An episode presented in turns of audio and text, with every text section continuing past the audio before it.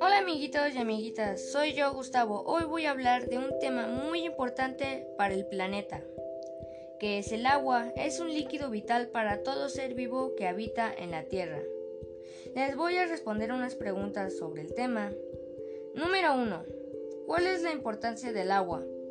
El agua es nuestro mejor recurso natural que nos mantiene con vida a todo ser vivo, ya que sin ella moriríamos. Número 2. Contaminación del agua. Los principales contaminantes del agua son los desechos, plásticos, pesticidas y sustancias radiactivas. Número 3. ¿Cuánta agua potable tenemos? Bueno, datos oficiales afirman que solo un 0.007% del agua existente en la Tierra es potable y se va reduciendo año con año por la contaminación del mismo ser humano. Número 4. ¿Qué podemos hacer para cuidar el agua?